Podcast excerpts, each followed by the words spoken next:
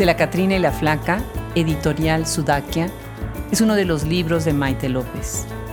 Y hoy tenemos el gusto de conversar con ella en este espacio de Hablemos Escritoras para revisar su trabajo y algunos de los temas que aborda en él.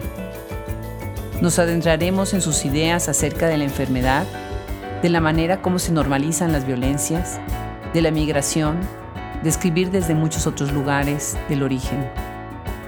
Todos nosotros hacemos este gran proyecto para llevar y difundir la obra de escritoras contemporáneas y de todos los tiempos.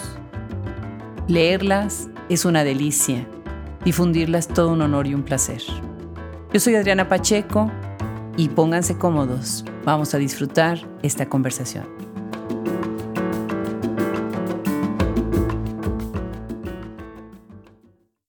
La almohada enana que compramos en el Walmart y conseguimos meter de contrabando, también está prohibido infiltrar cobijas, huele a plástico rancio. No es siquiera un poquito cómoda. Cada vez que me volteo, siento que estoy frotando la cara contra un durazno. Aunque sigue siendo mejor que dormir, como al principio, con la cabeza tiesa sobre el sillón percudido. El ruido que termina de despertarme es el de la maquinita, sonando por enésima vez. Abro los ojos para ver el espectáculo de luces que nunca deja oscuras este cuarto inmediatamente me pongo los lentes para hacer la revisión casi involuntaria del ritmo cardíaco de mi hermano. Otra luz, la de la pantalla del celular, me avisa que son las cinco y media y el primer turno de residentes debe estar por aparecer. Miro hacia la cama. Con todo y el ruido, Vito duerme. Qué monserga que no tarden en venir a despertarlo. Por eso luego se encabrona y dice que quiere hacer una pira y prenderles fuego. Antes de que pueda incorporarme, se abre la puerta y entran los dos de siempre, encendiendo la luz sin ningún respeto por nuestras córneas. Hasta parece que los invoqué. Vito, que por lo menos los últimos días ha vuelto a estar consciente y empieza a prolongar los intervalos entre cada dosis de morfina, ya les tiene apodo. Gafapasta y Creepy. Ayer andaba de buenas, Paula estuvo aquí desde temprano, y se dedicó a fastidiar diciendo que ya que Javier no me pela, puedo casarme con gafapasta y tener un montón de hijos miopes y hipsters, más hipsters que miopes. La creepy se ganó el nombrecito porque no le hemos escuchado decir ni media palabra. Entra todas las mañanas con su bata blanca y una mochilita color lila y mira fijamente a Vito, sin abrir la boca, mientras Gafapasta hace la ronda habitual de preguntas. ¿Cómo estás, Gabriel? ¿Cómo te sientes hoy? ¿Evacuaste? ¿Cuántos mililitros de orina? Te checo los niveles de oxígeno, saco un tubito de sangre y terminamos. Pues esta es la voz de Maite López. Qué gusto, qué emoción este libro. Estás leyendo ahorita de la Catrina y la Flaca Sudakia. Bienvenida Maite, muchas gracias por sumarte a Hablemos Escritoras. Muchísimas gracias a ti Adriana por la invitación. Muy contenta de estar acá platicando contigo. Pues ya tenemos desde la primera vez que fui a Nueva York que teníamos esto pendiente. Así que bueno, no acabamos el año sin tu voz y eso me tiene muy contenta. Tú estás en Nueva York, platícanos, empecemos por ahí. ¿Qué haces ahí? ¿De dónde eres tú? ¿Eres entre mexicana y americana? Cuéntanos. Un poquito de, las dos, más mexicana que, que otra cosa. Eh, yo estoy en Nueva York ahorita, estoy haciendo eh, mi doctorado en CUNY, al Graduate Center, y yo nací eh, aquí en Nueva York precisamente, pero pues fue una cosa totalmente circunstancial, ¿no? mis padres estaban viviendo acá en ese momento, porque mi padre estaba haciendo un posgrado y muy poquito después de que yo naciera, ellos se regresaron a México. Entonces, pues en este caso, lo de vivir en Estados Unidos es una experiencia para mí relativamente reciente. No sé cómo, de pronto pasaron 10 años, ¿no? Hace casi una década que me fui de, de México, pero, pero pues hoy soy mexicana, crecí en México. Claro, claro que sí. Y bueno, aunque pasen los años y estés fuera, pues siempre regresas a la ciudad y a tu entorno y los libros se ven, ¿no? Tu escritura siempre tiene esos lugares y esos espacios y eventos que son tan mexicanos, ¿no? Qué interesante. ¿Cómo empiezas a escribir, Maite? Pues empecé a escribir desde chiquita, ¿no? Que me encantaba, eh, me encantaba, me encantaba escribir cuentos. Desde muy chica sabía y decía que quería ser escritora porque me, eso me gustaba mucho escribir y me encantaba leer. Y pues poco a poco, ¿no? Lo fui haciendo porque me gustaba y luego lo fui, lo seguí practicando y lo fui perfeccionando y todavía lo sigo perfeccionando o intentando perfeccionar cada día.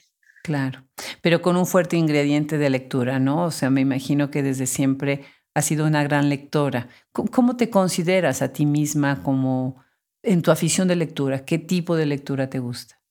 Eh, pues soy, sí, absolutamente, ya creo que antes, antes que nada soy, soy lectora y que de hecho cuanto más leo, más me dan ganas de escribir, ¿no? Eh, soy una lectora bastante voraz. Ahorita me interesa muchísimo pues las voces de escritoras contemporáneas de Latinoamérica, de, España, ¿no?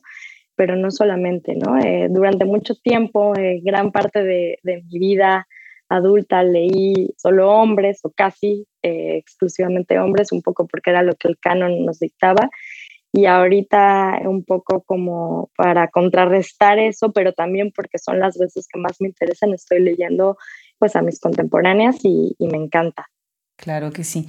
Y desde tu misma formación, bueno, me imagino ahorita lo que estás estudiando, te regresa ciertas lecturas que son como fundamentales, ¿no? Que siempre estamos tanto en lo que es la ficción como la no ficción, ¿no? sí, o sea, yo estudié, estudié letras, luego seguí estudiando, hice una maestría en letras, ¿no? Eh, pero efectivamente creo que lo más, como te digo, lo más importante para mí como escritora es la lectura. O sea, sigo sintiendo esa misma fascinación por la literatura que cuando aprendí a leer y desde ahí viene el, impulso de, escribir y sí, regreso a veces a esas lecturas o a esos años de, digamos, de primera formación en la licenciatura en México, pero sigo leyendo, ¿no? Eh, sigo leyendo porque quiero seguir eh, aprendiendo y viendo qué se está haciendo y cómo puedo dialogar con eso como escritora. Claro, claro. Tienes una maestría en la UNAM, qué maravilloso, ¿no? Que vienes de esa gran casa de estudio. Y después, bueno, el estar en el programa de escritura creativa de la Universidad de Nueva York, NYU, es todo un privilegio, ¿no? Ahí se ha enriquecido muchísimo, me imagino, también tu formación. Y con el diálogo con CUNY, pues bueno, pues tienes todo este espectro tan grande que hay ahorita en lo mejor que se está dando en formación de literatura. Cuéntanos de algunos profesores, algunos entrecruces que has tenido en estos tres lugares de estudio.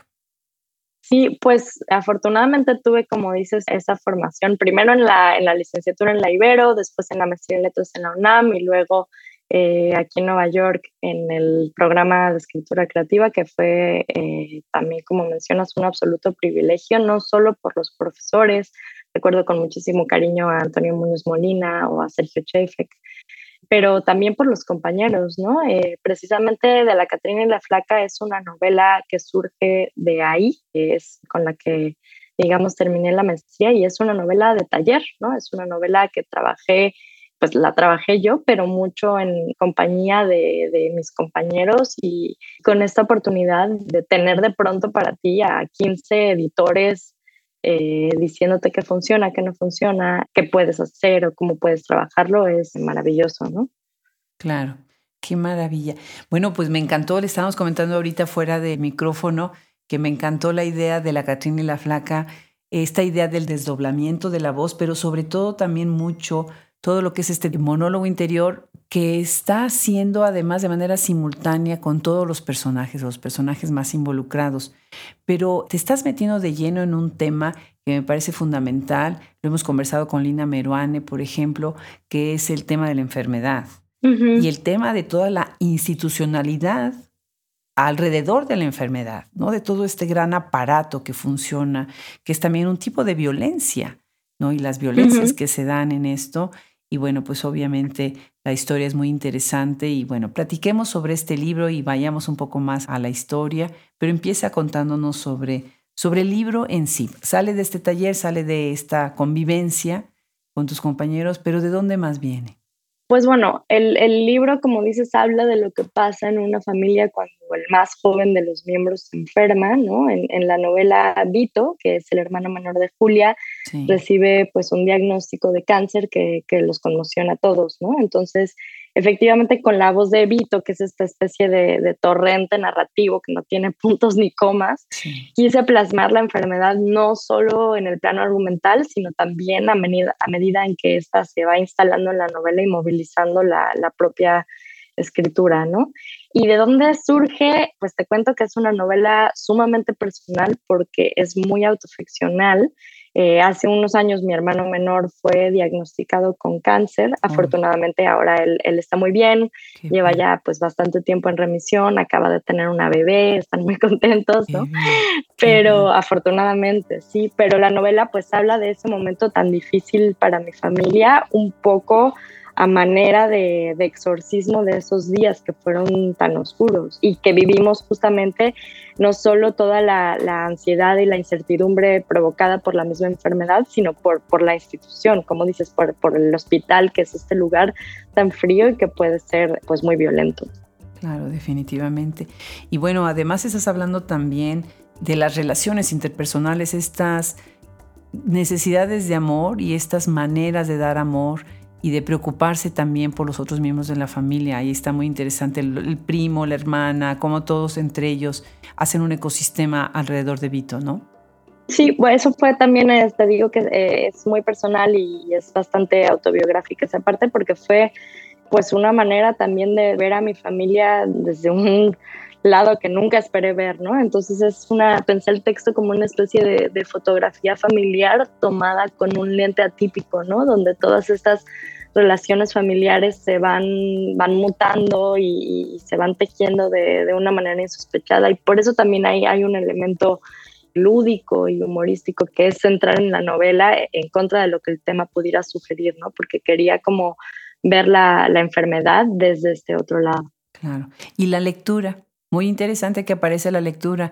Me gusta mucho cuando Vito dice que a él no le importan realmente los libros, pero lo que le importa es ver a Paula leérselos, ¿no? Y cómo llega a decirle emocionada que descubrió tal o cual personaje. Y bueno, el, libro se convierte en un vínculo, ¿no? Esa lectura sobre todo es la que se convierte en el vínculo, ¿no? Claro que sí, la literatura tiene efectivamente un papel importante porque es como este personaje que es como muy vital y que es un fanático del fútbol, ¿no? Y está siempre como en movimiento, de pronto se encuentra estático, ¿no? Contra su voluntad. Y entonces la literatura o la lectura que nunca le ha interesado, pero que a través de, de, su novia, Paula, recibe, ¿no? En este momento en el que está pues literalmente postrado en la cama del hospital, es una, es una vía de escape por la literatura misma, pero también porque la vive o la experimenta a través de ella, que es un poco su ancla y su faro y, uno de los motivos por los que este personaje sigue eh, luchando. Claro. Una de las cosas que más se ha discutido últimamente en la literatura es precisamente esta voz en primera persona, el escribir la autoficción o algún texto autobiográfico, pero principalmente la autoficción desde el yo, y acá, bueno, pues estás hablando además de este yo que está como si estuviera de alguna manera en otro espacio, está viendo todo desde fuera y está además siendo observado por quienes están alrededor. ¿Qué tan difícil fue para ti hacer este desdoblamiento entre un yo, que es el de Vito, y el yo de todos los otros que también están hablando en sus primeras personas? Pues me costó bastante trabajo, te digo, porque además era una historia que me tocaba muy de cerca, era pues muy, muy personal y estaba de algún modo escribiendo la historia de mi familia y, tratar de, de, meterme en los zapatos de mi hermano, ¿no? Eh, pues fue muy complicado, ¿no? Y, y de un poco de canalizar lo que yo creía que él podía estar sintiendo, ¿no? Que no lo sabía. Y luego, bueno, digamos que es curioso porque cuando mi hermano leyó la novela me dijo que él no se sentía para nada así, ¿no? Pero era, era la manera en, en la que yo, yo interpretaba según yo lo que él sentía y al final ahora me doy cuenta, claro, que lo que salió fue mi propia frustración y mi propia rabia, ¿no? Porque Vito es un personaje que está muy enojado, ¿no? Y, luego conversando con mi hermano, pues me doy cuenta, ¿no? De que, de la, que la que estaba enojada era yo. Y, y eso fue como muy difícil de hacer. De hecho, cambié digamos, el narrador o los narradores varias veces porque en un momento quise abarcar todas las voces de la familia y luego lo cambié a solo, digamos, eh, solo Julia y Vito, pero como dices, focalizado de pronto en, en, los diferentes miembros de la familia. Entonces, pues cuesta trabajo cuando uno está tan cerca de esto porque te sientes muy vulnerable y muy expuesta, ¿no? Pero a la vez creo que eso hace que la literatura sea más honesta de algún modo. Fíjate que tenemos escritoras mexicanas dentro del proyecto que hablan de la familia de una manera muy interesante y pensé en varias de ellas. Por ejemplo, está eh, Janet Karen, que además ella tiene un hijo que tiene un cierto autismo, entonces escribir para ella sobre esto ha sido muy interesante porque obviamente con esa cercanía del enfermo es lo que pasa con tu hermano, ¿no? Los enfermos no se ven como uno los ve y nada más a veces estamos traduciendo nuestros propios sentimientos, ¿no? Pienso también, por ejemplo, en Cel Cabrera, que ella misma tiene un tipo de enfermedad y habla en su obra de ella y es muy distinta a esa primera persona de quien está viviendo lo que está narrando, ¿no? Que los que están observándolo, ¿no? Nadie Escalante, en fin, es, es interesantísimo cómo cada escritora van rescatando este tema, ¿no?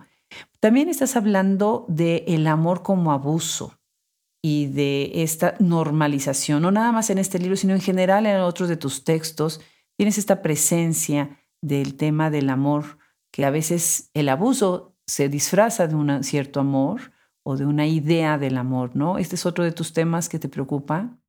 Sí, este es el tema central de mi novela más reciente, que es Sensación Térmica, ¿no? Porque eh, digamos que en, de la Catrina y la Flaca eh, la violencia viene de, de fuera, ¿no? De, viene de la, de la, propia institución, del sistema, como decías, de, de, la cosa institucional de los hospitales, pero sensación térmica trata sobre específicamente violencia machista, ¿no? Y lo que quise hacer es a través de, la mirada de Lucía, que es el personaje principal, uno de los personajes principales y de los recuerdos, de Lucía, los lectores pueden ver cómo eh, Juliana, que es otro personaje, el personaje de la amiga, es un personaje que es absolutamente vivo y, luminoso y se va apagando porque está metida en una relación de maltrato, en una relación de abuso. Entonces, oh, con esta novela yo quería llamar la atención sobre todo sobre la violencia psicológica, ¿no? Sobre las actitudes de abuso que como sociedad hemos ido normalizando en las relaciones de pareja y cómo estas actitudes que normalizamos pueden ir destruyendo a esa persona. O sea, quise escribir sobre, sobre esas violencias sutiles, entre comillas, que en realidad de sutiles no tienen nada, pero parece que pasan fácilmente desapercibidas en una sociedad como la nuestra, donde pues en nombre del amor romántico justificamos un montón de conductas de abuso, ¿no? Porque pareciera que mientras no haya un golpe, mientras la violencia no sea explícita, nos cuesta reconocer otras formas de violencia. Entonces, esto es algo que me preocupa muchísimo y por eso es el centro de, sensación térmica.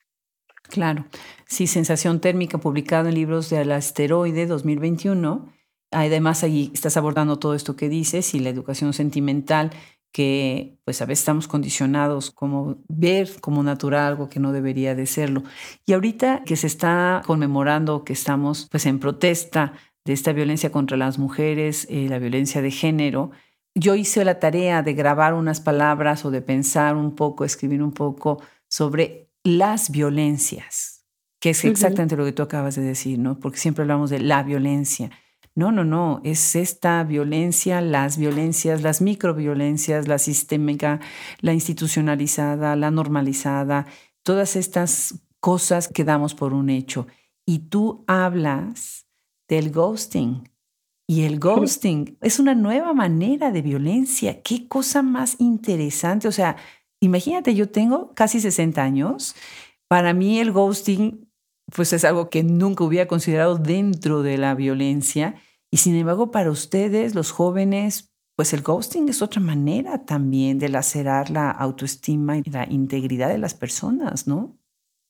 Sí, este, el, ghosting aparece en sensación térmica porque efectivamente yo, o sea, yo creo que estas formas de, violencia, como dices, pueden ser tan, tan distintas y obviamente conforme surgen nuevas tecnologías, surgen también eh, desafortunadamente nuevas formas de lastimarnos, ¿no? Entonces en, en la novela, como te decía Lucía, es a la vez protagonista y observadora de la relación eh, de abuso que está sufriendo su amiga Juliana y hay un momento de la novela en que la propia Lucía se convierte de algún modo en víctima, ¿no? De este ghosting por parte de, Juliana, ¿no? ¿Qué pasa? Es solo un reflejo de las múltiples violencias que, que, Juliana está viviendo a merced de su pareja, del profesor, ¿no? Pero sí, ¿no? Es, es interesante como ir viendo todas esas cosas que están surgiendo o que pasan a partir de, las nuevas tecnologías o, de las nuevas formas de relacionarnos y que, bueno, a lo mejor son las mismas violencias pero de otra manera, ¿no? A lo mejor antes no lo llamábamos ghosting, pero podía existir que alguien se desapareciera y no volvieras a saber más de esa persona, ¿no? Y ahora tenemos un nombre para eso y, lo tenemos como muy delimitado o, lo identificamos, mejor dicho, fácilmente con los teléfonos, ¿no? Con los teléfonos inteligentes, con las redes sociales. Pero sí, ¿no? O sea, es otra forma de violencia en una historia de múltiples violencias que es al final esta novela. Claro. Y es cierto, obviamente antes podías desaparecerte. Tal vez acá nada más lo que se suma es la ansiedad por lo inmediato, que como toda la respuesta es tan rápida, todo sucede tan rápido, eh, son unas cuestiones de minutos en donde pues ya te das cuenta de que ya están ghosteando, ¿no? Y ya está, podemos hablar del verbo ghostear, qué cosa, ¿no? De lo más interesante. Platiquemos un poco de qué es escribir sobre todos estos temas cuando se está en Estados Unidos, porque tú perteneces a una generación de escritoras que ahora están haciendo carrera y vida dentro de los Estados Unidos y de alguna manera se está haciendo una voz estridente sobre estos temas, pero ya tienen la agregado a todo su contexto y a su propia historia, pues lo que vemos dentro de lo que es la Unión Americana. ¿Cómo sientes tú que se está dando esta literatura desde dentro de Estados Unidos con escritoras de origen hispano.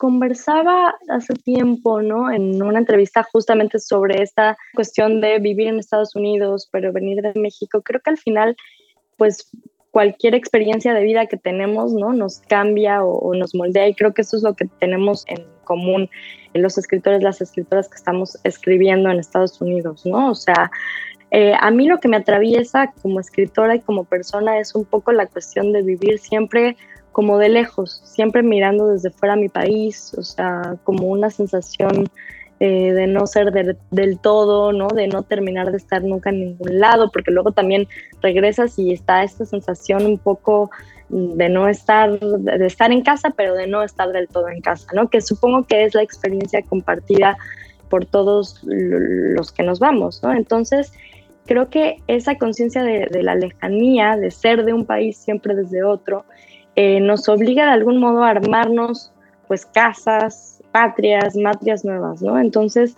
en este sentido, te digo que lo he comentado otras veces porque para mí es muy cierto, ¿no? Para mí la escritura se convierte en una forma de reflejar pues esta experiencia, simplemente porque es la que yo tengo, ¿no? Y también la escritura eh, la vivo a veces como refugio, ¿no? Como un lugar donde siempre me encuentro a mí misma independientemente del país en donde esté. Y ya hablando de, digamos, de estas cuestiones que me preocupan, ¿no? En este caso la, violencia de género o, la enfermedad, creo que no necesariamente esto tiene que ver solo con el país de origen, sino como te digo, con la experiencia de cada una, que una escribe en función de lo que ve, de su forma de percibir el mundo Obviamente esta experiencia dependerá de muchas cosas y, evidentemente el lugar donde crecemos es sin duda una de ellas, ¿no? Pero creo que, por ejemplo, volviendo al, tema de la violencia de género, es algo que está en todas partes, ¿no? Con distintos matices y, con distintas intensidades, pero que está en todos lados. Entonces, creo que cada una escribe o, busca, busca su voz desde, desde su lugar, ¿no? Aunque ciertamente pues es interesante el, el escribir en, en español en Estados Unidos, aunque creo que le hablamos al mundo, ¿no? No nada más a Estados Unidos. Claro, claro. ¿Y sientes tú, por ejemplo, el idioma, que de alguna manera también se modifica un poco en la obra? Cuando ya se tiene tanto tiempo dentro de los Estados Unidos conviviendo en esta gran melting pot, que no siempre es melted, sino que podemos reconocer porque venimos de contextos muy distintos, países muy distintos, pero sí de alguna manera nos vamos permeando pues los términos, los léxicos, los idioms, hasta los regionalismos. ¿Tú sientes que de alguna manera esto ha enriquecido también la obra que se está escribiendo ahora en Estados Unidos? Sí, totalmente. O sea, otra vez creo que como en todo depende del escritor o la escritora, que al final estamos buscando todos una voz y, y un estilo, pero al menos es el tipo de literatura que a mí me interesa, que me llama muchísimo la atención y por lo mismo es el tipo de literatura que intento escribir, ¿no? O sea, está muy presente en sensación térmica esta cuestión que dices de los idioms, la oralidad, ciertas palabras que no son de México ni de, o sea, ni de Estados Unidos, pero también en inglés, o sea, como una mezcla de todo que definitivamente enriquece muchísimo, creo que la literatura en general, ¿no? Estaba leyendo hace poco una novela fabulosa de Julián Delgado Lopera, que se llama Fiebre Tropical, que está escrita en inglés y español, o sea, en spanglish, ¿no? Y es lo que hace con el lenguaje, es una cosa alucinante y que me, me encanta, ¿no? Entonces, eh, definitivamente creo que sí, que al final todo esto permea y que sin duda enriquece, ¿no? Sí, claro. Ahorita que regresaste otra vez a los medios ligeramente, pensé que está el ghosting, que se desaparece, y los medios hacen lo contrario, como dice María Mínguez. Los medios no te dejan que se desaparezcan, ¿no? Es cuando se muere una persona y después de un año te pone Facebook, ¿no? Your memories y sale la foto. Es como si no se hubiera muerto. Los medios no saben que ya no está, ¿no? Y sin embargo ahí está vivo, ¿no? Y siento que eso nosotros tenemos pues cada vez más, pues ese contacto continuo, continuo con los medios. Nada más fue acá una pequeña regresión que ahorita pensé también en, la otra manera de que los medios nos juegan medio chueco, ¿no? Mm, sí, absolutamente. Y pensando en la enfermedad, pensando en la muerte, pienso también en tu actitud sobre el melodrama. Me dio risa pensar en que el humor te puede alejar del melodrama y a veces ese es el propósito, ¿no? Alejarse del melodrama cuando hay otros escritores que lo que quieren es ser melodramáticos, ¿no? Es precisamente en donde está también la audiencia. ¿Cuál es tu posición entonces? ¿El humor te ayuda a alejarte del melodrama? ¿Por qué alejarse del melodrama?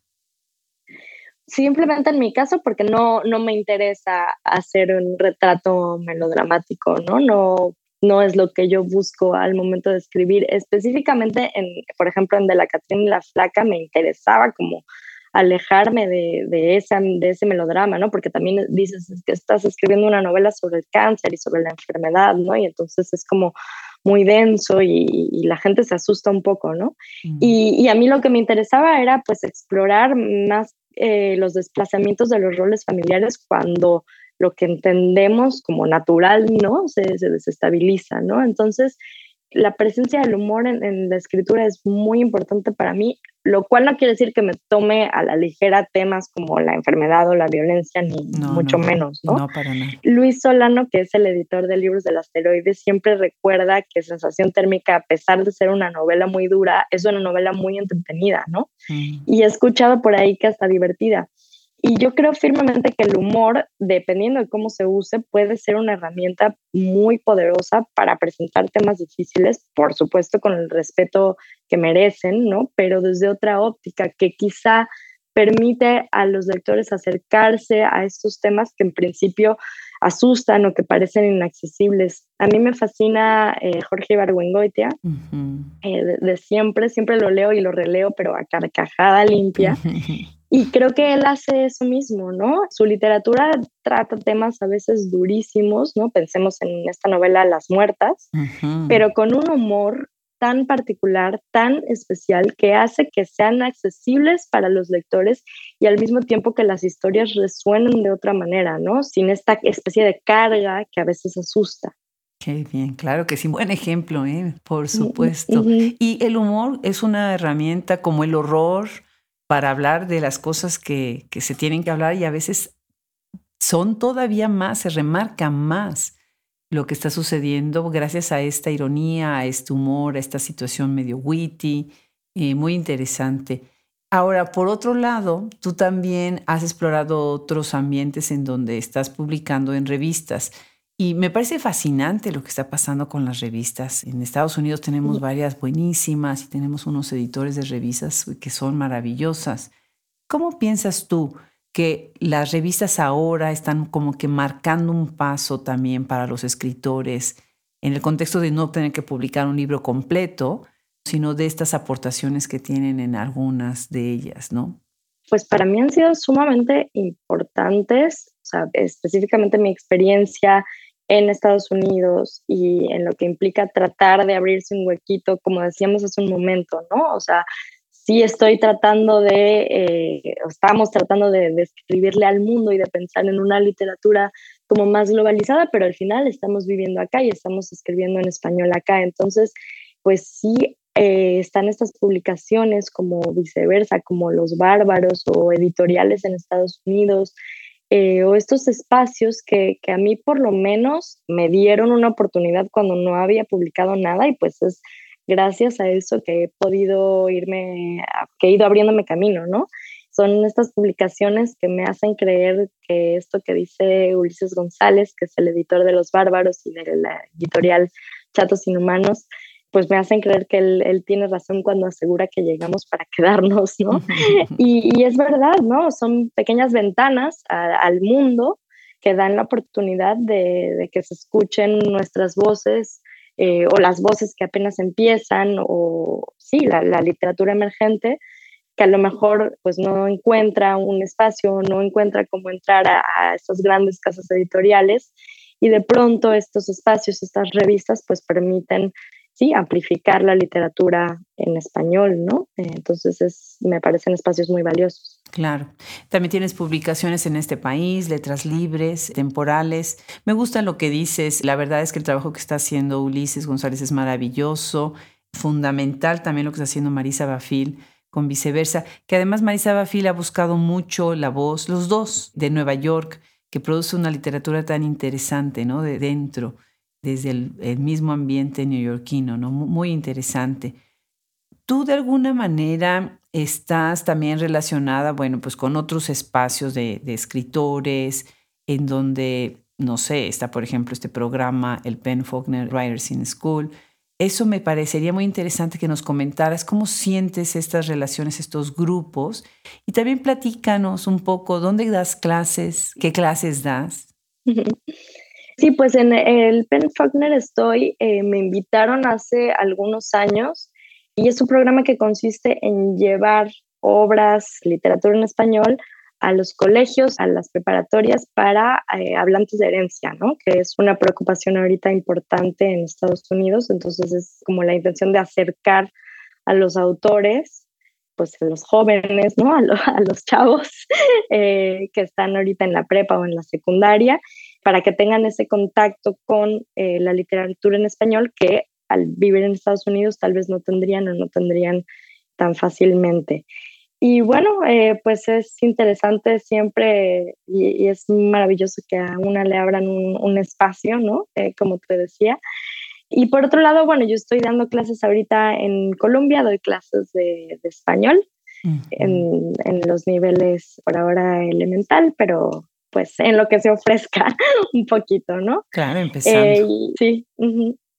Claro, qué bonita Universidad Columbia University, el campus. Ahorita que estuvimos ahí con la inauguración de la FIL de Nueva York, que nos trataron, bueno, pero fenomenalmente bien y estuvo increíble todo el evento. Pues ahí fue la inauguración con la maravillosa Pilar Quintana, Fernanda Trías y Brenda Lozano. Así que estuvo, bueno, pero genial. Y bueno, una de las cosas que creo que también es importante remarcar, todas estas acciones que se están haciendo ahora para que los chicos tengan más acceso a los libros en español, pues es algo que va a beneficiar directamente a los escritores, con un diálogo, ¿no? También para que los escritores empiecen a ser más conocidos, pero no nada más dentro de las universidades, sino después ellos mismos están llegando ya a las escuelas y a las bibliotecas. ¿Cómo ves todo esto? Sí, o sea, por ejemplo, lo que dices de la FIL, ¿no? En este espacio maravilloso en Colombia y también en NYU, creo que la FIL, por ejemplo, ha ido creciendo muchísimo, ¿no? Es, es una feria relativamente reciente y yo tuve la oportunidad de participar en años anteriores y verdaderamente me parece notable el trabajo de tanto de los organizadores como de los participantes para que año con año vaya siendo cada vez más grande, ¿no? Eh, entonces, pues esta vez estuvo increíble como dices, contar con estos espacios, escuchar voces tanto de la ciudad como de fuera, pero creo que todas estas cosas precisamente ayudan, ¿no? A que el diálogo vaya reforzándose eh, pues un poco de manera natural y diversificándose y poco a poco la literatura en español va teniendo mayor alcance. Claro, definitivamente. Pues qué gusto, muchísimas felicidades Maite. Cerremos con una pregunta y con una petición. La pregunta es ¿en qué estás trabajando ahora? Y la petición es cierra con una lectura de tu libro Sensación Térmica. ¿Te parece bien? Ok, claro que sí. Pues sí, ahorita estoy, decía hace poco y es, es, verdad, lo mantengo que estoy protagonizando una lucha a muerte con mi tesis de doctorado, este, pero todavía no me mata, entonces sigo ahí y con un poquito de suerte termino yo con ella pronto y también me ronda en, en la cabeza una, una tercera novela que espero poder sacar prontito del tintero. No, pues bastante trabajo tienes. bastante, sí. Y a ver, un fragmentito de sensación térmica. Esto es el capítulo 3, el principio del capítulo 3. Se llama Rutas de escape.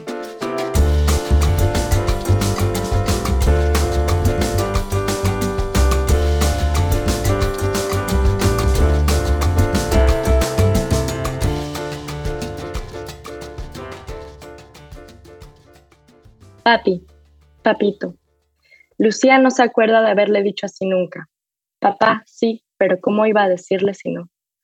Le dan envidia esas historias que cuenta la mayoría de sus amigas, amigas que ponen en Facebook una foto del papá muy joven el día del padre y escriben melosas, papi, te amo, o soy la mujer que soy gracias a ti, o siempre a mi lado, incondicional. Le dan, en realidad, coraje esas anécdotas de papás bonachones, papás cariñosos y comprensivos que dicen princesa o muñeca, papás que son también papi y papito o hasta papaito, y que lloran años después caminando con su muñeca colgada del brazo hacia el altar de una iglesia atascada de cristos sangrantes. Papitos que entregan a sus princesas en modas multitudinarias con canapés y coctelitos de bienvenida y señoras de largo y señores de etiqueta rigurosa. La princesa toda forrada de encaje blanco o sepultada entre crinolinas, papaitos lindos que bailan ante un ejército de tías llorosas y encopetadas, esa que dice, ¿y cómo es él? ¿En qué lugar se enamoró de ti? ¿De dónde es? ¿A qué dedica el tiempo libre? Mientras el príncipe todo almidonado adentro del smoking sonríe con cara de menso, dedica ese tiempo libre a pedirle al mesero otro bacardí y no se inmuta ni se achicopala, aunque su futura esposa haya escogido para bailar pegada a su papito, una pinche rola, digámoslo francamente, tan puta madre incestuosa. Nunca le dijo así, y ahora no sabe qué hacer con esto que trae en el pecho, con esto que claro que le duele, pero no por lo que Alma o Juliana piensan o creen o suponen que debe doler.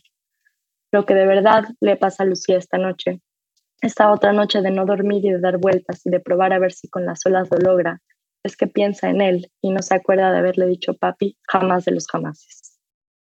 Pues así con eso queda uno invitado para leer este libro y bueno, obviamente toda la obra, toda la obra de Maite López. Y yo debo de confesar que algo que a mí me sedujo totalmente de ella cuando la conocí por una pantalla en Nueva York, porque desgraciadamente tenía COVID y no podía estar con nosotros en persona, dijo algo muy claro. Y yo creo que ese es el espíritu de lo que mueve a Maite López en lo que es su preocupación por la sociedad, ¿no?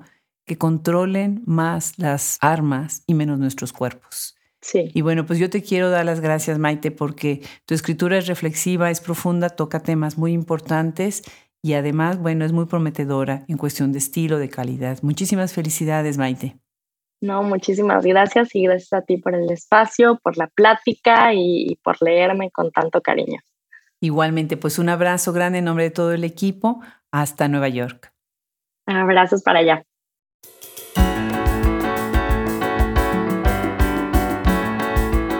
Cerramos así nuestra conversación con Maite López, con muchísimas ganas de leer su obra. Esperen muy pronto reseñas de sus libros.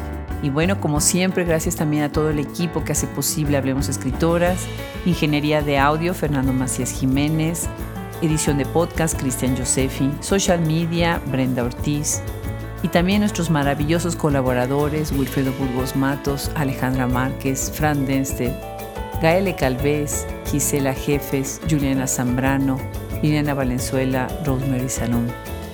Yo soy Adriana Pacheco y por favor no dejen de seguirnos, síganos en las redes, suscríbanse a nuestro newsletter, suscríbanse a nuestra página para que siempre estén actualizados con qué es lo que está saliendo en este maravilloso, maravilloso universo de escritores.